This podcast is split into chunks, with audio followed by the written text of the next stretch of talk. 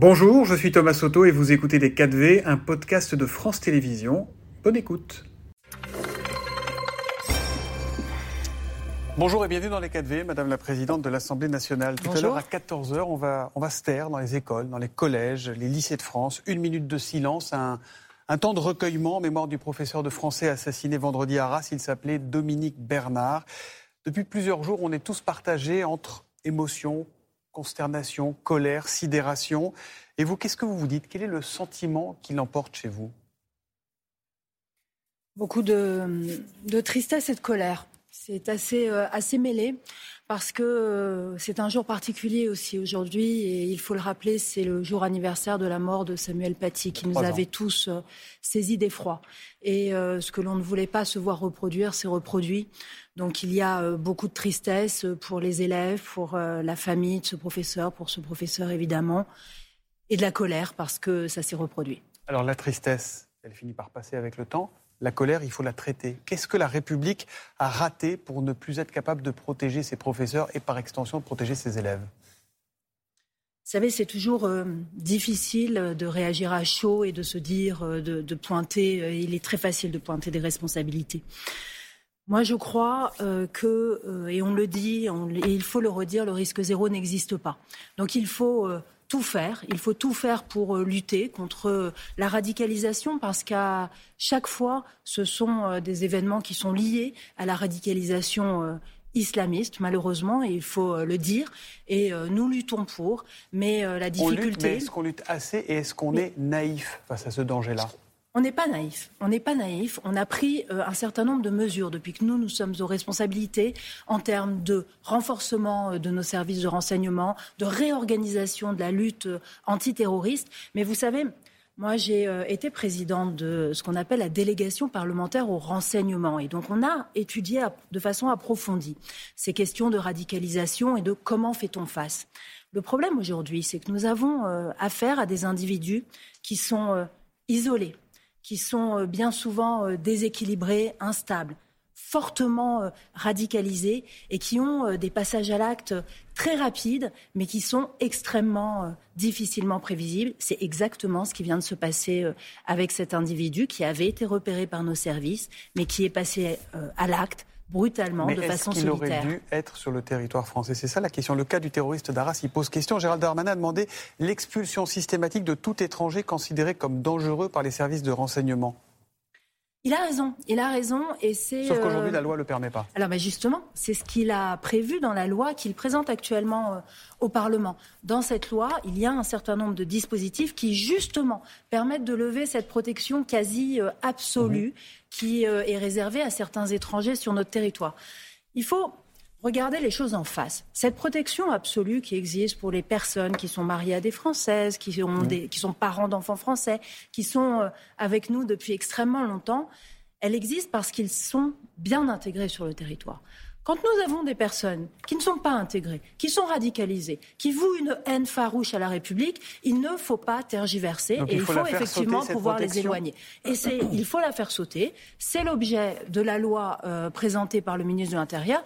Et moi, ce que je souhaite, c'est qu'on ne tergiverse pas et qu'on puisse la voter le plus rapidement rapidement possible. Ça veut dire quoi? Ça veut dire quoi? Parce que là, le texte arrive au Sénat le 6 novembre. Tout à fait. L'examen va durer quoi? Une dizaine de jours là-bas, on imagine? Exactement, une semaine, dix jours. Et l'Assemblée, c'est prévu, on nous dit début de l'année prochaine? Moi, ce que je souhaite, c'est que ce texte soit examiné à l'Assemblée dès le mois de décembre pour que l'on puisse avoir un texte, si nous parvenons à un accord avec nos collègues sénateurs, ce que je ne doute pas compte tenu des circonstances, un texte qui serait voté définitivement avant la fin de l'année. Donc il faut que ça soit début décembre, c'est ça? Il y a il faut que ça soit début décembre. On trouve toujours de la place, il y a de la place et on en fera. Je crois qu'aujourd'hui, il faut euh, que l'on fasse bloc et que l'on soit extrêmement ferme et que tout le monde sache que la fermeté, elle est de notre côté, que nous ne tergiverserons pas et qu'il n'y a pas de place sur notre territoire pour les personnes qui vouent une haine de la République. Vous êtes avocate de formation. Est-ce qu'il faut changer la loi avec les fichiers S? On sait que les fichiers S permettent de voir euh, les, personnes qui sont radicalisées, mais c'est un fichier de renseignement. Ce ne sont pas forcément des gens. Ça peut être des personnes qui n'ont jamais eu rien eu à voir avec la justice. Est-ce qu'il faut changer la loi? Est-ce qu'il faut se dire, bah, quand on est fichier S, qu'on est étranger, on peut vous mettre dehors? Alors en fait, en général, les fichiers S étrangers radicalisés sont tous systématiquement mm. dans un autre fichier qui s'appelle le fichier des, le SPRT, qui est un fichier qui renseigne justement les personnes qui sont radicalisées. Les fiches S, c'est un outil, comme vous l'avez très bien dit, de renseignement qui est extrêmement utile pour nos services.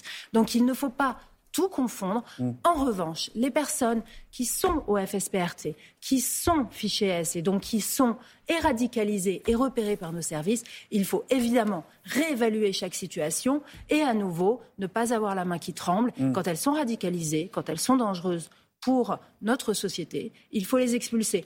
Mais il ne faut pas verser dans le systématisme le fait d'être simplement en fait, un fiché. Cas par cas, mais plus strict, plus sévère. Le fameux peigne fin dont parlait Emmanuel Macron ce matin Mais exactement, c'est ce que l'on fait déjà et c'est ce qu'il faut continuer à faire. On a complètement réorganisé euh, nos fichiers, on a organisé les croisements de fichiers pour justement ne rien laisser passer. Nos services font un travail incroyablement remarquable et incroyablement difficile. Il mm. faut qu'on les soutienne. On a considérablement augmenté les moyens, doublé les moyens euh, de la DGSI qui a augmenté euh, son personnel de 50%. Mm. Et on leur a permis d'utiliser de nouvelles techniques de renseignement. Il faut continuer dans cette voie-là, ne rien relâcher. Mais après, comme je le disais, le risque zéro n'existera jamais. C'est pour ça que notre vigilance ne doit pas être relâchée. On entend la fermeté de votre propos ce matin, euh, fermeté partagée par une grande partie de la classe politique et notamment par la droite. Mais elle a prévu, la droite parlementaire, elle ne votera pas le projet de loi contre euh, pour l'immigration qu'on évoquait euh, tout à l'heure si le volet des métiers en tension, c'est-à-dire la régularisation des sans-papiers qui exercent ce métier, reste dans la loi. Faut-il sortir ces dispositions du projet de loi immigration? Oui ou non? Je ne crois pas. Je ne crois pas. Il faut les maintenir parce que c'est une loi qui est équilibrée. La logique qui est la nôtre, c'est quoi? C'est de ne pas faire d'amalgame, de considérer que nous avons des étrangers qui sont sur notre territoire, qui veulent s'intégrer, qui travaillent et qui occupent des emplois que personne ne veut aujourd'hui mm. et qui sont utiles à notre pays. Et ne mettons pas tout le monde dans le même paquet. En disant qu'il y a une urgence que vous décrivez là depuis, depuis une dizaine de minutes, il ne faut pas deux lois distinctes pour que ne serait-ce que le volet sécuritaire soit voté et pas adopté au 49.3 Ça n'affaiblirait pas ce projet de loi immigration s'il passait par un 49.3 Moi, je ne crois pas au 49.3 sur ce texte. Moi, je pense que nous arriverons à avoir une large majorité sur ce texte.